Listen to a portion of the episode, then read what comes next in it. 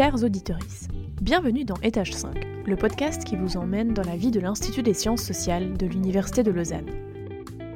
Étage 5, c'est des échanges avec des chercheuses, avec des partenaires de recherche, des étudiantes et des étudiants, des invités, en bref, celles et ceux qui font les sciences sociales d'aujourd'hui et de demain. Allez, on monte au cinquième étage. Bonne écoute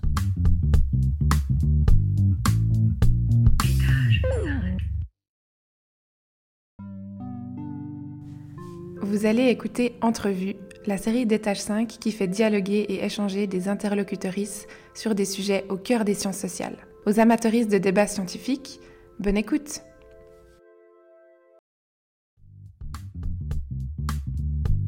On peut aller sur Mars et se remonter les testicules.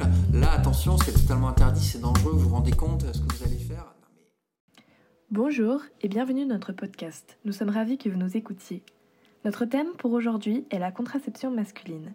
N'en ayant personnellement très peu entendu parler et en observant que la contraception considérée comme une affaire de femmes, nous souhaitons comprendre le fonctionnement de la recherche dans ce domaine ainsi que les différentes raisons du manque de mise en valeur de la contraception masculine. Ça nous permet également de faire ressortir un problème d'inégalité de genre persistant dans la sphère privée. Nous allons donc tout d'abord procéder à une mise en contexte de l'apparition de la contraception masculine dans le paysage européen, puis nous serons accompagnés de Maxime Labry, créateur de Londres Switch, un anneau en silicone servant de contraceptif, afin de discuter de cette thématique encore méconnue. Les premières méthodes contraceptives, le préservatif et le retrait, impliquaient une responsabilité partagée de leur usage, mais reposant tout de même principalement sur l'homme. Cette responsabilité change lors de la commercialisation de la pilule contraceptive destinée aux femmes aux alentours des années 1960 en Europe. Désormais, la contraception est considérée comme étant une affaire de femmes, puisque ce sont elles qui enfantent. Malgré l'observation d'effets secondaires éprouvants sur les femmes, les recherches sur la contraception masculine se font discrètes. Certains groupes militants, tels que l'Association pour la recherche et le développement de la contraception masculine Ardecom, demandent le développement d'une contraception médicalisée pour les hommes. Au début des années 1980 se développent des groupes d'expérimentation de contraception masculine mais euh, le nombre d'hommes participant à ces tests est restreint et la motivation d'innovation baissera, laissant l'idée d'un nouveau développement s'éteindre. Mais aujourd'hui, malgré l'apparition de nouvelles innovations, la mise sur le marché reste compliquée et l'utilisation des contraceptifs masculins reste discrète. Pour comprendre quel est le fonctionnement de ce type de contraceptif ainsi que toutes les problématiques y étant rattachées, nous avons invité Maxime Labry qui a répondu à toutes nos questions sur le sujet. Bonne écoute on va d'abord commencer par plutôt un formatif euh, général. Donc, euh, on aimerait savoir en fait comment est-ce que ça fonctionne concrètement la contraception masculine. Hmm. On sait qu'il y a deux types, du coup plutôt entre guillemets mécanique et, euh, et hormonal. Et du coup, comment est-ce que ça fonctionne, les deux différents, et quelles sont les différentes contraceptions qui sont actuellement connues dans le milieu de la contraception masculine? Ok, alors les, deux contraceptions émergentes qu'on peut pratiquer actuellement en dehors des classiques euh, préservatifs, euh, vasectomie, plus ou moins retrait, euh, c'est l'hormonale et la, méthode thermique. La méthode hormonale, elle, se base sur un principe assez simple, qui est que le corps, pour produire de la testostérone, envoie des, des, des hormones depuis le cerveau aux testicules. Ces hormones en fait déclenchent en même temps que la production de la testostérone la production de spermatozoïdes. Voilà. Euh, et pour arrêter euh, cette production avec des hormones, il suffit de mettre dans le corps des hormones de la testostérone au final à cette testostérone pour que le cerveau euh, ait l'impression de ne pas avoir à produire sa propre testostérone. En gros, le corps du garçon est chargé artificiellement en testostérone, donc le cerveau de la personne n'envoie pas les hormones nécessaires pour produire de la testostérone et du coup n'envoie pas les hormones nécessaires pour produire des spermatozoïdes. Donc de facto, en fait, la production de, spermatozoïdes euh, s'arrête. Cette méthode, euh, elle, donc, elle est à base de testostérone. Il faut savoir que la testostérone ne passe pas la barrière hépatique, c'est-à-dire qu'elle ne peut pas être, ingérée sous forme d'une pilule. C'est pas possible. Il faut la passer soit directement dans le sang, euh, et ça passe par des intramusculaires, donc des aiguilles assez longues qu'on vient, qu'on planter dans le muscle, en général le muscle de la fesse, ou par euh, transdermique, c'est-à-dire euh, sous forme de gel et l'absorption se fait au niveau, au niveau cutané. C'est des, les, injections donc, intramusculaires, c'est des injections qui sont soit une fois par semaine, soit une fois par mois. Et le gel transdermique, vous en doutez bien, c'est une fois par jour. C'est une contraception qui fonctionne bien, qui a eu euh, la chance d'avoir des, essais même au niveau de, l'OMS, de l'Organisation mondiale de la santé, sur donc des, milliers de volontaires, qui a donné de, très très bons résultats, mais qui a été arrêté principalement pour, euh, pour des raisons de biais de genre, c'est-à-dire qu'à effet secondaire équivalent pour un garçon et pour une fille, euh, il n'était pas acceptable pour une partie des chercheurs de continuer la contraception pour les garçons. Euh, donc euh, ces méthodes ont été euh, de facto arrêtées. la méthode hormonale au-delà d'avoir des effets secondaires qu'on peut retrouver sur toute pratique hormonale, on ne peut pas y accéder très facilement parce que les critères d'éligibilité sont assez fermés. ça devrait être la même chose aussi pour les, pour les filles. Donc vous en doutez bien, voilà, tout ce qui va être consommation d'alcool, de tabac, euh, ça va être des contraintes. Euh, l'un des autres freins, c'est l'accessibilité. Euh, pour le moment, c'est des molécules donc, qui sont fabriquées par des, gros lobbies pharmaceutiques qui ne sont pas orientés pour de la contraception. Ils sont orientés plutôt pour des personnes en changement d'identité, en transition. donc c'est des produits qui sont détournés un peu de leurs premières indications. Euh, donc elles sont compliquées à avoir, en plus c'est considéré comme des toxiques. Euh, donc euh, vous vous en doutez, on ne peut pas comme ça acheter, comme on pourrait acheter une boîte de doliprane dans, dans, une pharmacie, c'est pas du tout le même protocole. Donc toutes les pharmacies n'en ont pas, etc. Donc ça, demande une certaine organisation. Ça marche pas chez tout le monde. une personne sur cinq n'y répond pas. Et on ne peut pas le savoir avant, en fait. Le seul moyen, c'est de tester. Les pratiques contraceptives, au, au-delà de la capote, euh, c'est des pratiques euh, chez les garçons. Les pratiques contraceptives sont à effet euh, différé, à efficacité différée et à réversibilité différée. c'est-à-dire qu'il va falloir attendre à peu près trois mois, qui est le cycle de la spermatogénèse. Donc pour produire un groupe de spermatozoïdes, il faut à peu près trois mois.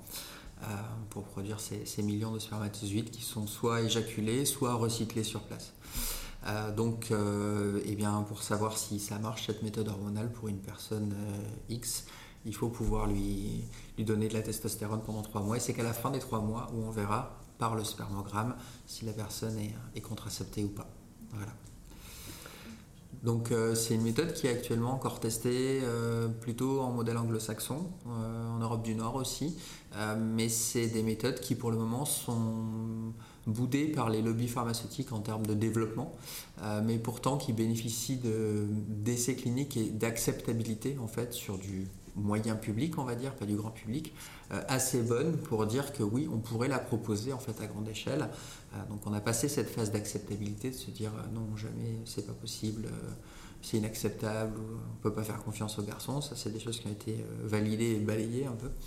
Euh, mais malheureusement, pour le moment, comme ça coûte très cher de développer des, nouvelles méthodes de contraception et que seuls les lobbies pharmaceutiques en général ont la main mise pour pouvoir le développer, euh, ben, pour le moment, elles sont, elles sont boudées. Voilà, elles, restent, elles restent au placard. Donc la méthode hormonale, euh, il ne suffirait voilà, que d'un intérêt des industriels à ce qu'ils fassent réellement leur job, c'est-à-dire proposer des choses qui intéressent la société civile dont on a besoin pour répondre à un besoin. Mhm. Euh, sauf que voilà, ils ne le font pas. La méthode thermique, euh, alors elle, elle est donc pas d'action du tout hormonale, c'est une action mécanique euh, on va dire, euh, qui repose en fait sur une connaissance assez ancienne qui veut que les testicules chez les, garçons, chez les, humains, en fait, sont excentrés du corps pour avoir une température inférieure de l'ordre de 1 à 1,5 degré. Lorsque les testicules sont rapprochés du corps, donc elles se, elles se retrouvent à 37 degrés, le testicule en fait ne peut plus produire de spermatozoïdes. Voilà, c'est aussi simple que ça, c'est un, un véritable robinet thermique. Donc vous vous en doutez, c'est comme pour l'hormonal, euh, c'est une méthode qui a une efficacité différée, donc c'est pas parce que euh, vous allez exposer vos testicules à 37 degrés que dans la seconde vous allez être contracepté, il va toujours falloir attendre 3 mois. Parce que la thermique, euh, peut-être qu'on y reviendra dans le détail du processus physiologique, mais elle, est, assez complexe. En fait, il y a plein d'étages d'action au niveau du cycle de la spermatogénèse. et donc l'efficacité, on ne peut vraiment l'observer qu'au bout de, au bout de 3 mois. Comment on la pratique, cette contraception C'est très simple. Il suffit au final donc d'exposer les testicules à la chaleur de son propre corps, et ce, une quinzaine d'heures tous les jours. Ça a l'air totalement fou comme ça, mais c'est simplement une nouvelle habitude de vie, un nouveau rituel, comme le fait de porter des vêtements, comme le fait de porter des lunettes. Au final, c'est aussi simple que ça, et, euh, et aussi indolore que ça aussi. Donc euh, voilà, la, chose à changer pour que les gens puissent accéder à ces méthodes, c'est de changer les mentalités, la représentation qu'on a des testicules, du corps des garçons de manière générale, et euh, sortir du tabou cette partie du corps pour pouvoir euh, s'en approcher et en faire quelque chose de ce testicule.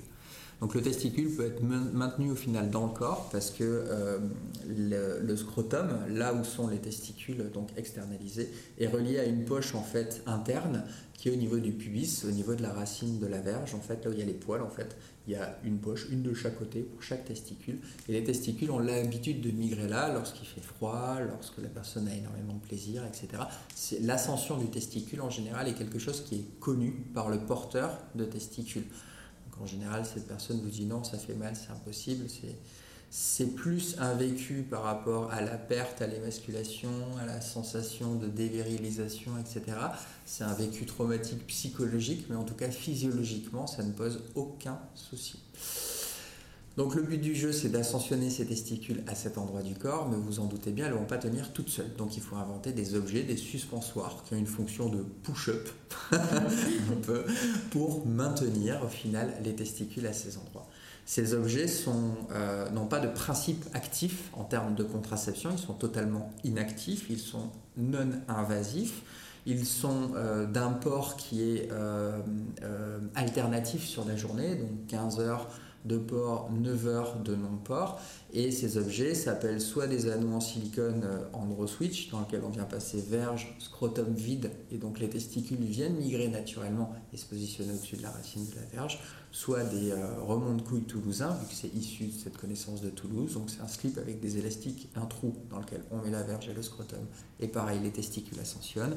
Ou la version un peu plus moderne, entre guillemets, qui est le jockstrap. Donc le jockstrap, c'est vous gardez les élastiques, vous enlevez le slip, et donc vous avez au final un harnais euh, que vous pouvez mettre et vous fabriquer. Donc il y a des ateliers d'autofabrication, il y a aussi une page Insta qui s'appelle Jockstrap Minaté sur laquelle vous pouvez vous procurer des jockstraps à distance en fait et qui sont faits euh, sur mesure.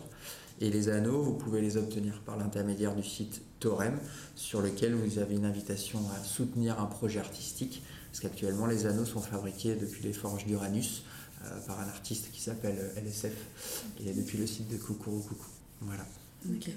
Donc, euh, vous avez dit que par exemple, au Royaume-Uni, c'est plus hormonal ou aussi dans le Nord. Et sinon, en Europe en général, est-ce qu'il y a eu un développement plus concret du coup des certaines, de certains contraceptifs de certaines méthodes contraceptives masculines spécifiques? Ou alors est-ce que c'est très euh, précis dans l'endroit C'est ultra précis. Euh, les, méthodes hormonales, elles ont émergé euh, quand même un petit peu partout en Europe, mais plutôt en Europe du Nord quand même. Et les essais se sont plutôt faits en, Europe du Nord. Mais encore une fois, elles ne sont pas accessibles au grand public. la méthode thermique, elle, n'a pas passé la barrière de la francophonie. Donc voilà, c'est une méthode qui est restée franco-française très longtemps. Et à partir de 2019, elle s'est un peu externalisée en Suisse et en Belgique. Donc pour le moment, c'est des, méthodes qui sont euh, assez confidentielles. La méthode thermique, elle est pratiquée en France. La méthode hormonale, elle est aussi pratiquée en France.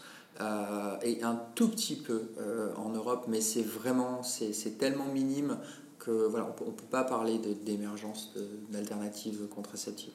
On peut parler d'émergence d'alternatives contraceptives avec les méthodes thermiques parce qu'on est sur des dizaines de milliers d'usagers donc en zone francophone, donc il commence à y avoir un début de d'alternative, même si elle est, elle est infime, ça se compte en, pourcentage à l'unité, quoi, 1% à peine. Il n'empêche, c'est déjà une, petite révolution. Euh, pourquoi ça n'a jamais émergé en Europe? Tout simplement parce que euh, ces, ces, méthodes de contraception et ces alternatives ont été boudées par une partie du corps scientifique qui estimait que euh, le corps des hommes en fait n'avait pas à être touché que la contraception c'était une affaire réglée et que les femmes s'en chargeaient, dixit des médecins. Donc fort de ça, et fort aussi de la peur totalement irraisonnée de perdre sa virilité en perdant sa, capacité à se reproduire, les, recherches ont soit été avortées, soit non menées à terme. et puis, la thermique, par exemple, on aurait trouvé une pilule pour garçons, passer des hormones sous forme de pilule. Euh, peut-être que ça se serait développé parce qu'il y avait cette culture aussi normative et cette volonté aussi un peu mercantile des lobbies à reproduire en fait des cultures de marché. Et donc euh, c'est pour ça qu'on parle de pilule contraceptive pour les garçons et tout, mais cette pilule en fait elle n'existera pas. En tout cas ce ne sera pas une pilule hormonale, ce sera une pilule enzymatique probablement, mais pas hormonale. Donc on a essayé de reproduire ce schéma culturel euh, et de market un peu euh, à proposer une pilule. Et comme la pilule, en fait, technologiquement, c'est pas possible, on s'est retrouvé un peu dans une impasse et donc euh, rien ne s'est fait.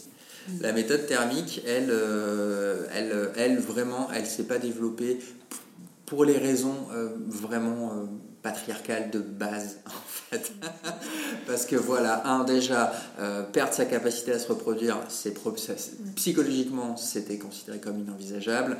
Euh, et en plus, faire disparaître ses testicules, c'est-à-dire les ascensionner, les mettre à cet endroit du corps, euh, c'était vécu comme quelque chose voilà, d'inacceptable collectivement, alors qu'en fait, on se rend compte de plus en plus que les populations jeunes sont tout à fait OK en fait pour varier leurs pratiques.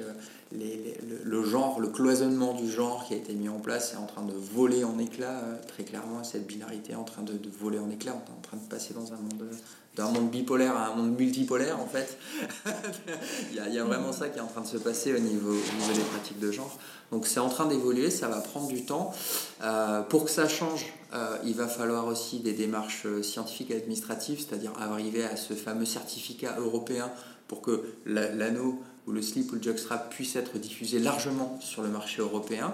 Et en parallèle, il faut mener des actions de sensibilisation, comme ce que vous faites, auprès des jeunes et des moins jeunes, auprès des professionnels et des non professionnels. Euh, bah, du coup, vous nous avez amené euh, un autre switch pour qu'on puisse le, voir euh, et tout ça, mais est-ce que vous pourriez nous, nous, parler quand même de son fonctionnement? Le, le, fonctionnement de l'endroit switch, il est passé au final sur l'enserrement de la verge et du scrotum vide pour pouvoir maintenir en position haute, du coup dans la poche suprascrotale, les testicules, donc de les faire ascensionner de la poche basse à la poche haute, pour qu'elles soient maintenues au niveau du pubis. Et au niveau du pubis, on part du principe que euh, les testicules sont exposés à la température centrale du corps, à la température basale du corps, qui est stable à peu près, sauf cas de fièvre, etc. Mais en tout cas, la température basale, elle est quand même régulée d'une certaine manière, et on est sûr que cette température est supérieure à celle des testicules quand elles sont en position basse. Donc ce petit objet, en fait, qui a été pensé par un porteur de, testicules, en gros pour sa, suspension testicule, et qui a été euh, développé justement pour cette, pour, cette pratique. C'est un objet, en fait, euh, au départ, un objet purement euh, design et ergonomique, avec plutôt des approches minimalistes en termes de conception. et une approche avec un type de matériau euh, qui est le silicone, et un système de moulage qui permet une reproductibilité en fait pour pouvoir permettre une massification aussi des porteurs de ces dispositifs pour pouvoir changer les pratiques. À l'époque, quand j'ai inventé l'anneau, euh, les pratiques étaient autour du textile et donc de la fabrication par soi-même ou par l'intermédiaire d'un CHU de remonte euh, de, remonte. Le problème de ces pratiques-là, c'est qu'il fallait plusieurs modèles pour pouvoir assurer en fait une durée de vie sur du long terme. Et euh, il fallait pouvoir les laver et surtout il fallait pouvoir les fabriquer. Et il y avait les problèmes du sur-mesure. C'est plus compliqué de faire des sous-vêtements à visée contraceptive euh, que de faire des anneaux en silicone. Euh, au niveau de l'enserrement et du maintien, on a moins de contraintes sur le pénoscrotal que sur le bassin, la forme de la fesse, etc. Donc ça venait ça venait euh, élargir le spectre des personnes potentiellement touchées par un degré d'universalité plus grand. Ça ne veut pas dire que ça répond à tout le monde, mais il n'empêche, ça répondait à une plus grande catégorie de personnes. Voilà. Donc ce petit anneau, une fois qu'il est en place, Euh, le but du jeu, c'est de passer 15 heures avec, euh, sur ces 24 heures. Ces 15 heures, vous les faites en continu ou en fractionné, peu importe. Le jour ou la nuit, peu importe. Le but du jeu, c'est que vous soyez à l'aise. Bien faire attention à l'achat de l'anneau, à bien vérifier que l'anneau ne sert pas trop la verge non plus. Donc il y a des tableaux en ligne qui permettent, euh, en prenant la mesure de la verge en érection et au repos au niveau de la largeur, il est possible de trouver facilement sa taille. Une fois que vous avez votre modèle, vous faites vos tests. Il y a toute une équipe derrière qui vous accompagne, que ce soit dans les gestes, les premiers gestes au final de la remontée. Trouvez vos rituels. Il y a une communauté aussi en ligne où il y a plus de 1200 personnes maintenant de porteurs d'anneaux sur un Discord. Donc, on est vraiment basé sur l'intelligence collective. Les gens viennent s'entraider. Donc, vous n'êtes jamais seul dans ce parcours. C'est vraiment un parcours euh, où vous êtes, euh, vous pouvez le faire seul, mais vous pouvez aussi être accompagné. Voilà. Ce petit objet, du coup, il a un peu révolutionné les pratiques contraceptives en France. On est passé d'une centaine d'usagers à plusieurs dizaines de milliers au final en, à peine 2-3 ans. Donc euh, c'est vraiment intéressant. Il est plus disponible à la vente en tant qu'objet contraceptif, parce que vous en doutez, la police sanitaire m'est tombée dessus à un moment donné pour me dire c'est super ce que vous faites, c'est vraiment bien, vous répondez à un enjeu de santé publique, mais il va falloir passer tous les tests, finir de passer tous les tests pour pouvoir être normé CE. Et moi j'aurais dit ben oui, mais ça fait 40 ans que des gens essayent de faire des trucs et n'ont jamais levé tous ces argents pour accéder au marché. Donc il fallait bien prouver qu'il y avait une demande, donc c'est ce que je suis en train de faire. Donc il est toujours possible d'avoir des anneaux, par contre, par l'intermédiaire du projet artistique qui est relayé sur le site de Torem. Euh, mais l'anneau en lui-même est pour le moment accompagné dans le cadre d'une certification avec un incubateur et une coopérative que vous pouvez tous rejoindre euh, pour participer justement à l'accès au marché de l'anneau et surtout des autres dispositifs qui vont arriver. C'est-à-dire en gros le travail des lobbies pharmaceutiques qui ne veulent pas le faire, on va le faire nous-mêmes en fait sous forme de coopérative. Voilà. Donc ça c'est vachement important. Ça s'appelle Entrela, E-N-T-R-E-L-A-C.cop. Euh, tout le monde peut rejoindre et le but du jeu c'est que nous-mêmes nous choisissions ce qui arrive sur le marché pour nos pratiques contraceptives. Quoi. On aimerait aussi en savoir un petit peu plus sur euh, bah, le processus de recherche de l'androswitch. Mm. Comment en fait déjà euh, vous est venue l'idée de cet anneau contraceptif et aussi bah, qui vous a aidé dans ce projet? Mm. Est-ce que vous avez reçu des financements ou des choses comme ça? Ouais, ben, Comment vous avez pu développer ce projet? Puis aussi quelles ont été les difficultés Hmm. Quelles embûches vous avez eues dans, votre projet euh, Alors, c'est un projet qui a émergé à Marseille en 2016 euh, autour d'une nouvelle relation de couple où la question de la contraception s'est euh, posée. Et ben à l'époque, on était un peu dans des impasses en termes de contraception classique. Et donc, et elle et moi, on a fait des recherches pour, pour voir ce qu'il existait en fait des alternatives et qu'est-ce qu'il existait. Et donc c'est vraiment, mais par hasard, sur Internet que je suis tombé sur le site d'Ardecom, qui est un peu le site euh, des pionniers en termes de contraception euh, masculine, euh, que je suis tombé en fait sur la réalité et l'existence de la méthode hormonale et la méthode thermique. En tant qu'infirmier, moi j'étais infirmier, je bossais dans un centre d'hébergement d'urgence et de réinsertion sociale. Euh, j'ai été euh, assez choqué d'un point de vue professionnel de ne pas connaître déjà l'existence de ces alternatives et d'un point de vue aussi perso parce que ben, clairement j'ai découvert ça, j'avais plus de 30 ans et c'est clair que si j'avais découvert ça à 15 ans, euh, ben, ça aurait totalement changé mon parcours contraceptif et potentiellement les IVG auxquels j'ai participé aussi. Donc donc c'est vraiment par hasard que euh, ces alternatives, je les ai découvertes. Euh, je me suis renseigné auprès des acteurs du milieu. Euh, donc très vite, on a, on, a, commencé à, discuter. J'ai commencé à intégrer les, équipes militantes. Et en fait, le problème, c'est que moi, à l'époque, j'avais besoin d'une contraception tout de suite. Enfin, là, c'était maintenant. et le slip, bon, ben, comme je vous l'ai expliqué, l'hormonal et la thermique, c'est des méthodes différentes. Donc, déjà trois mois pour que ça marche quand on, a les outils. Et j'avais pas les outils. L'hormonal, bon, il en était à peu près hors de question. Euh, et la thermique, ça m'intéressait bien, sauf que, ben, un, pareil, moi, me remonter les testicules, ça me paraissait totalement fou comme geste. Euh, et en plus, j'avais pas la technologie sous la main pour pouvoir me le fabriquer. Et il n'y avait pas de réseau militant pour se fabriquer un modèle ou quoi que ce soit. À l'époque, il y avait Peanuts en fait. Donc en gros, je me suis. Le, Pierre Collin, l'un des fondateurs de Dardecom, a dit bah, En gros, t'as qu'à aller voir une couturière et te fabriquer en fait le modèle. Sauf qu'il n'y avait pas de patron, il n'y avait pas de plan, on avait quasiment rien, on avait que des dessins. Je me voyais mal aller voir un couturier ou une couturière et dire Excuse-moi, je, tiens, voilà un slip, euh, je voudrais que tu me fabriques un remont de couilles. À l'époque, personne connaissait, mais je, voyais mal le truc. Vraiment. Et je me suis dit, mais bon Dieu, bon Dieu, est-ce qu'il serait pas possible de faire un truc plus simple? Est-ce qu'il serait pas possible au final que j'invente en fait mon propre dispositif do it yourself au final? Et c'est comme ça qu'est né l'anneau. Avec l'idée de se dire, mais est-ce qu'un simple anneau, un, objet de forme annulaire, ça ne suffirait pas en fait? Donc j'ai terminé dans un magasin de bricolage, chercher les joints toriques, les joints de, plombier là, et, euh, et, du coup à me remonter les testicules comme ça la première fois pour voir si mécaniquement en fait, juste un anneau, ça permettait de provoquer l'ascension en fait. Oui, ça marchait. C'était totalement invivable et intolérable, vous vous en doutez bien.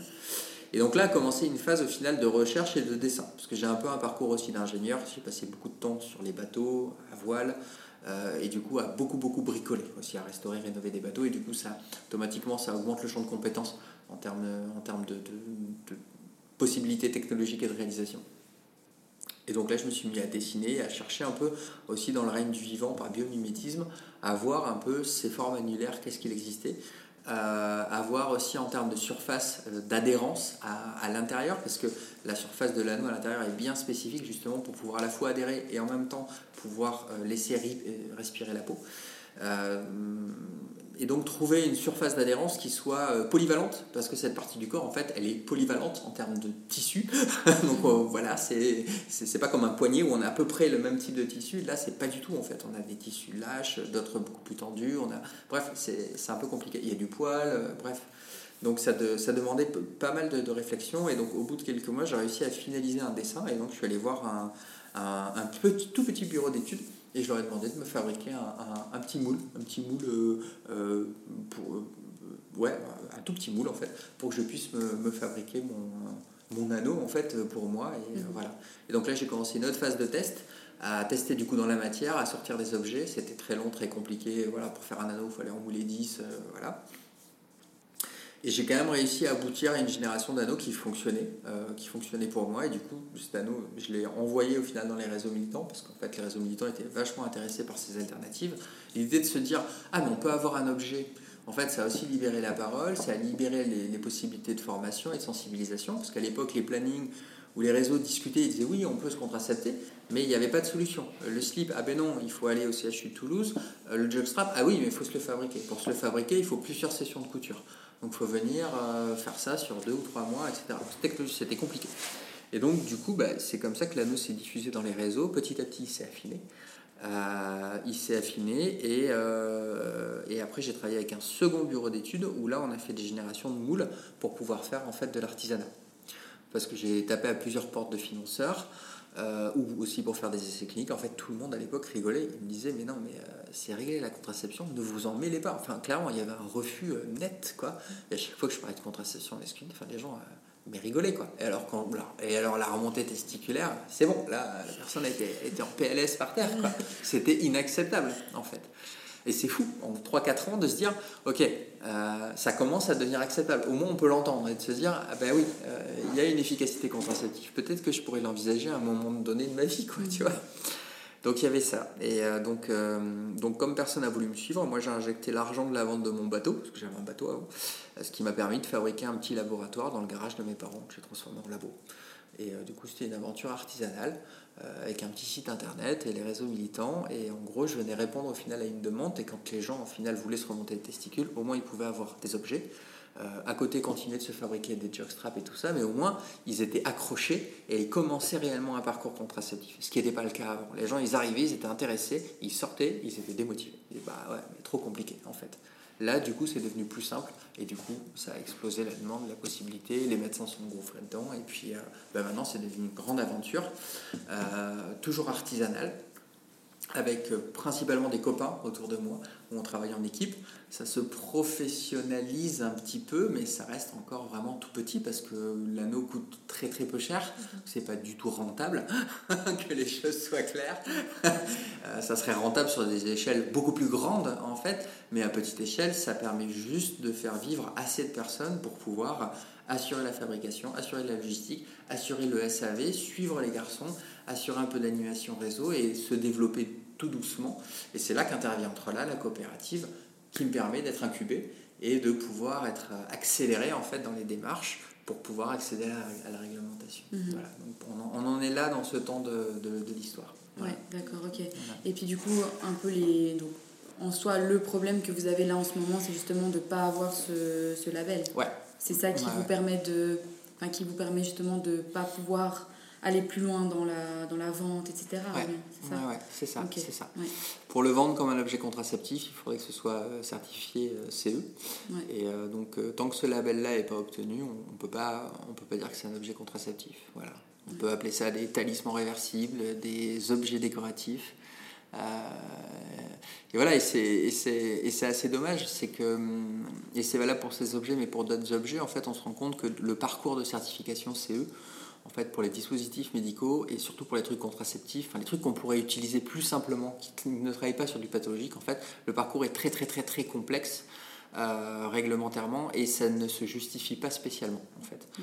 Euh, on est encore une fois sur une mainmise du marché euh, qui est détenue en fait par une partie en fait des industriels et une absence de volonté de vouloir modifier ça.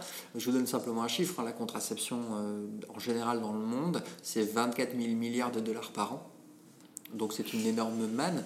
Vous en doutez bien que les personnes qui sont euh, euh, aux manettes de ces mannes n'ont aucune envie euh, de que les choses changent. Et c'est la raison pour laquelle aussi la réglementation européenne est si compliquée sur ces dispositifs-là.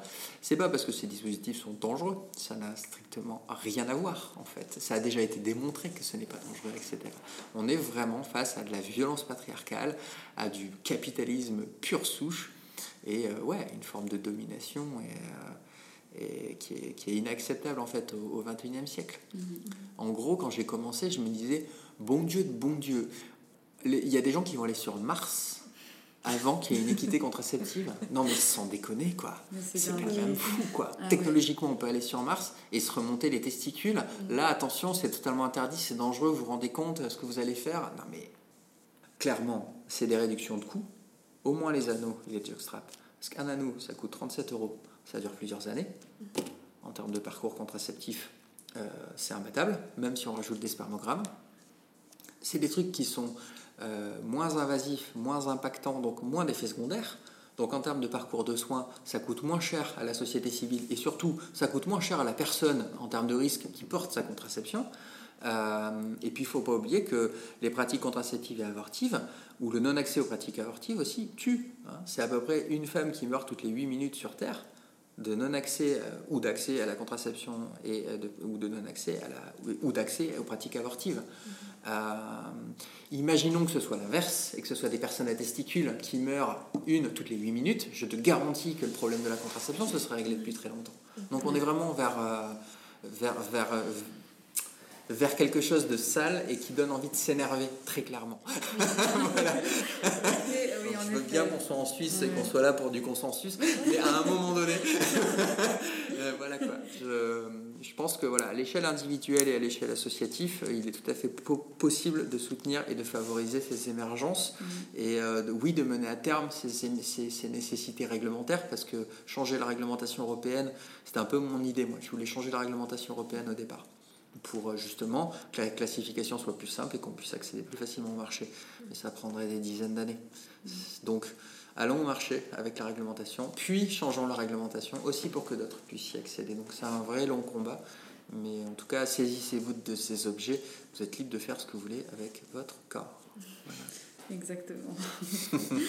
ouais, mais du coup, c'est aussi euh, un objet en soi qui permet aussi un peu d'humilité, quoi. Enfin, j'ai l'impression. Euh, ça permet de montrer que c'est c'est possible, quoi, et puis que c'est, c'est pas si euh, difficile au final, quoi. Donc, euh, ça, quoi. C'est... Ouais. C'est un objet qui permet de montrer, c'est un objet qui permet de passer à l'action. C'est-à-dire, euh, c'est très bien de se réunir, de discuter, tout ça, et c'en est une autre de passer à l'action. On le voit un peu avec les mouvements autour de l'écologie, où la jeunesse est aussi en train de passer à l'action, parce que bah, on se rend compte que c'est très bien de discuter, mais tant qu'une action n'est pas mise en place et que la société civile n'est pas là pour euh, revendiquer ses droits, ça marche moins bien. Mm. Et ces petits objets euh, transforment très clairement donc la personne à testicule qui au départ est un peu prostrée autour de ses testicules, non, j'y touche pas, nanani, nanana. En fait, le fait de se les remonter, c'est déjà un geste rituel. Elle se, elle se rend compte qu'il se passe rien, que tout va bien. Et en fait, elle se transforme en fait en porte-parole Parce que du coup, elle va passer d'une absence de parole à une logorée totale. Elle va pas pouvoir s'empêcher de parler au final de ce qu'elle est en train de faire parce que euh, parce qu'elle se rend compte que l'absence de discussion, le fait que ce soit un tabou, l'impossibilité dans laquelle elle a été de pouvoir parler avant, en fait, la transforme en ambassadrice, en fait, euh, en, ambassadrice mhm. euh, naturellement. Donc oui, oui, oui, l'intime et le politique sont liés sur la contraception et l'air de rien, le passage à l'intime permet de faire, de mener une action politique, quelles que soient les sphères, de, la personne qui se met en pratique en fait, si elle le désire. Voilà. D'accord. Mm. Euh, puis du coup, bah ouais, euh, comme on a dit dans la contraception masculine, euh, ça se fait quand même beaucoup ouais, manuellement, un petit peu individuellement. Du coup, vous pensez que comment on pourrait faire accélérer d'un côté la recherche et les, des innovations au niveau concret? Enfin, que ce soit plus artisanal, quoi, que ça mm. devienne un vrai, une vraie recherche, un vrai centre d'intérêt en fait pensez qu'on peut faire ça, qu'on pourrait faire ça euh, Assez simplement. En général, euh, les politiques commencent à être intéressés par le sujet. On le voit en Allemagne, il y a une énorme pétition, il y a eu plus de 150 000 signataires, euh, ce qui fait que les politiques ont commencé à s'engager à, améliorer les circuits justement pour la recherche, par exemple, ou l'accès au marché des dispositifs médicaux. On voit qu'il y a des volontés comme ça au niveau politique. En France, c'est en train de venir aussi, parce que la coopérative discute avec les députés. Euh, en Belgique aussi, ils sont en train de passer des résolutions au Parlement de Bruxelles euh, pour faciliter les démarches. Donc petit à petit, c'est en train de bouger au niveau politique.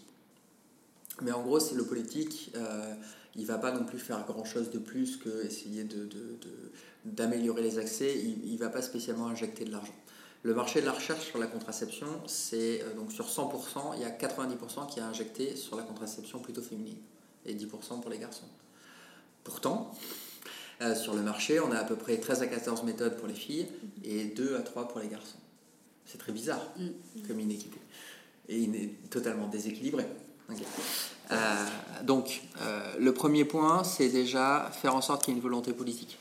C'est en train de venir, il faut l'appuyer. Ça s'appuie par quoi? La société civile. Il faut qu'elle rie un peu dans les brancards et que ce soit quand même considéré comme une lutte sociale et, justement comme quelque chose qui n'est pas acquis, qui ne le sera jamais, et donc ça doit se gagner d'une certaine manière. Ça, c'est le premier point. La mise en place de l'action sociale par la société civile pour pouvoir visibiliser et montrer qu'on en a tous besoin. Euh, là, le politique bougera. Le second truc à faire avec le politique, c'est de mettre en place en fait euh, des, politiques avec les lobbies pharmaceutiques contraignantes. Autant il existe une taxe carbone, autant il devrait exister une taxe sur les lobbies pharmaceutiques quand ils ne répondent pas aux enjeux de la société civile. Et cette taxe permettrait directement de financer la recherche. C'est aussi simple que ça. voilà, il faut les tenir par l'argent, en fait, et les taxer et, et les discriminer en montrant, comme les pollueurs-payeurs, montrant les sociétés et les entreprises qui sont des pollueuses, les sociétés et les entreprises qui ne sont pas au service de la société civile. Il faut pouvoir les montrer et dire c'est elles, c'est elles, c'est elles, c'est elles, pour qu'elles puissent changer leur pratique. Voilà. Et du coup qu'elles soient taxées. Et qu'avec cet argent, on finance directement la recherche. L'argent, il est là, en fait. Voilà, ça c'est vraiment ce qu'on pourrait proposer au niveau, euh, au niveau politique. Les industriels, comme je vous le dis, le seul moyen de les convaincre, c'est de les taxer. Et le seul moyen de les convaincre, l'autre moyen, c'est justement de percer leur marché. Pour le moment, leur marché, il est étanche, c'est-à-dire qu'il n'y a qu'eux qui ont accès. Si l'anneau arrive au marché, leur marché va être ouvert tout d'un coup, en fait. Et ils vont commencer à perdre des parts de marché. Et à partir de ce moment-là, ils voudront bouger parce qu'ils ne voudront pas perdre plus de parts de marché. Donc ils développeront des alternatives et ils développeront des alternatives qu'ils ne veulent pas développer pour le moment, en fait. Parce qu'à l'envie pharmaceutique considère qu'un couple, c'est une personne en charge de la contraception. Et donc, euh, pour le moment, c'est plutôt féminin. Si on passe sur des modalités masculines, on ne va faire décaler que l'acheteur. On ne va pas démultiplier les ventes, on ne va faire que décaler le marché. Donc tout l'argent investi pour déployer la méthode de contraception existante, enfin la nouvelle méthode en fait, sera plus ou moins injectée à perte en fait. Et donc ils n'ont pas du tout envie de faire ça. Voilà. C'est pour ça qu'ils attendent aussi pour développer que la société civile soit un peu plus prête. C'est pour ça que ce que je fais ou ce que nous faisons aussi, on est l'air de rien aussi un peu en train de leur préparer le terrain en fait pour qu'ils puissent aussi proposer des alternatives. Donc, un, il faut les taxer. Deux, il faut que les politiques fassent des, prennent des décisions politiques assez fortes et engagées. Trois, il faut, que, il, faut que, il faut développer des méthodes de contraception en parallèle pour forcer en fait le marché existant à évoluer. Et, euh, déjà, ce sera, ce sera pas mal. Mm-hmm. À mon avis, c'est les, les, gros points actuels à faire bouger. Quoi. Ouais, Donc, euh, en relation aussi avec euh, l'engouement, genre euh, le- la montée d'intérêt, surtout par rapport, euh, enfin, de la part des jeunes, vous avez dit, euh, on a pu voir en cours qu'avec le réchauffement, cli- enfin, le dérèglement climatique, actuellement, il y a une montée de, de en fait, pardon, il y a une baisse de la volonté d'enfanter, Mm. euh, surtout auprès des jeunes qui sont actuellement dans cette phase-là. Et du coup, est-ce que vous pensez que ça, ça va aussi justement avec tous ces changements sociaux, climatiques, etc., est-ce que vous pensez que ça pourrait aider à changer ces normes euh, contraceptives Ou alors est-ce que ce serait, entre guillemets, une préoccupation de plus qui du coup viendrait en second degré? Hum, non, moi je pense que ça, va avec. Ça va avec parce que bah, du coup, euh, si un garçon euh, n'a pas envie de faire d'enfant parce que bah, il considère que demain va être compliqué, il va automatiquement trouver des moyens pour gérer sa fertilité en fait et se responsabiliser parce que ça va être son choix euh, pour le coup et pas un choix issu d'une pratique contraceptive, d'une pratique de couple. Il va le considérer déjà pour lui, ça va être sa décision par rapport à ses valeurs. Donc au contraire, ça va encore plus accentuer le besoin en fait et la nécessité de proposer des alternatives pour les garçons. De toute façon, si on ne les propose pas les alternatives, les garçons vont les mettre en place d'une manière ou d'une autre. Ils vont se fabriquer les modèles. Euh, les vasectomies, si elles ne sont pas accessibles, elles reprendront comme avant. Ça se faisait dans des garages, dans des chambres d'hôtel. Il n'y a pas besoin d'avoir un centre hospitalier pour faire une vasectomie. C'est totalement faux. Enfin, euh, non, non, non, non. Si, si, si, une personne se retrouve en souffrance parce qu'elle considère que demain sera trop compliqué pour avoir des enfants et que avoir cette capacité à se reproduire en soi, là, dans son corps, et ne pas pouvoir l'arrêter, ça devient un problème, il trouvera une solution. Donc on a tout intérêt à développer des alternatives, bien sûr. Mmh. C'est très bien de développer des alternatives pour les garçons. Il y a la question de comment est-ce qu'on appelle les choses. Contraception féminine, contraception masculine, il y a cette notion de binarité de genre. C'est pour ça que j'ai essayé de parler beaucoup de contraception testiculaire, donc de centrer sur l'organe, euh, ou de contraception euh, dite masculine, parce que c'est le moins pire euh, masculine directement, pour questionner, ou de parler des garçons ou des personnes à testicules, plutôt que de parler d'hommes et de femmes. Euh, donc de filles ou de, personnes menstruées. Euh, pourquoi? Parce que justement cette binarité de genre, en fait, c'est elle aussi qui nous a amené en fait à un schisme dans les pratiques contraceptives aussi. Et euh, la, la, binarité de genre est quand même une forme de violence et une forme de domination assez importante. Donc dans les pratiques contraceptives, elle est à repenser. Donc on a la chance là actuellement de pouvoir nommer quelque chose de nouveau. et donc il ne tient qu'à nous aussi à commencer à le nommer de manière fine ou au moins questionnante pour que les générations futures puissent se poser des questions et qu'on évite collectivement de refaire les mêmes erreurs que ce qui a pu être fait sur des pratiques de genre dans le passé. Ça, c'est vachement important. Et le second point que je voulais ajouter, c'est que certes, il faut développer des méthodes plutôt pour les garçons aussi pour récupérer une équité, mais ça doit toujours rester en alliance féministe. Toujours. C'est-à-dire que la contraception dite masculine, l'air de rien, elle doit toujours être moins accessible et moins développée que la contraception dite féminine. Ça doit toujours être au service euh, plutôt des, filles. Et ça, ça ne doit jamais changer. Et c'est très très très important. euh, et le, le, projet bateau et d'européanisation, euh, il va se développer, il va y avoir un stop à Bâle euh, pour s'occuper justement euh, du territoire suisse. L'objectif de ce bateau, c'est aussi de créer des comités d'usagers partout en Europe pour créer justement un mouvement aussi social, un comité d'usagers qui justement sera en alliance féministe et qui viendra intervenir sous forme de permanence en fait dans des centres de santé sexuelle et reproductive en partie. Donc c'est aussi tout l'enjeu voilà de proposer en fait une posture d'accompagnement euh, qui soit euh, inversement proportionnelle à l'hégémonie du patriarcat en place pour pouvoir permettre une pérennisation en alliance réellement féministe et pas un retour du patriarcat et d'une forme de néo-capitaliste dans 20 ans. Voilà. Donc on est en train d'imaginer ça et le, bateau, les comités d'usagers, la posture d'alliance féministe, etc. etc. c'est des choses qui sont, euh, qui sont à poser dès le départ. Vraiment. Donc c'est vraiment un soutien aux femmes et puis pas euh, une, ouais, comme vous avez dit, une remontée euh, Ouais. justement de la domination Ouais. aussi dans ce, domaine-là. Certes, personnellement, je suis contracepté là. Mhm. Je le fais parce que j'ai envie de maîtriser ma fertilité pour moi dans mon corps, parce que ça m'intéresse personnellement. Mais si je suis dans une relation de couple, ma contraception, elle est au service de la personne qui a l'utérus. Oui. Elle n'est pas à mon service. Mhm. C'est ça que je veux dire. une autre vision de la contraception. Exactement. Ouais, ouais, ouais. Ouais. Clairement. Exactement. Ben, merci beaucoup. Oui, en tout cas. merci beaucoup, c'était hyper intéressant. génial, euh, Vraiment. Ouais.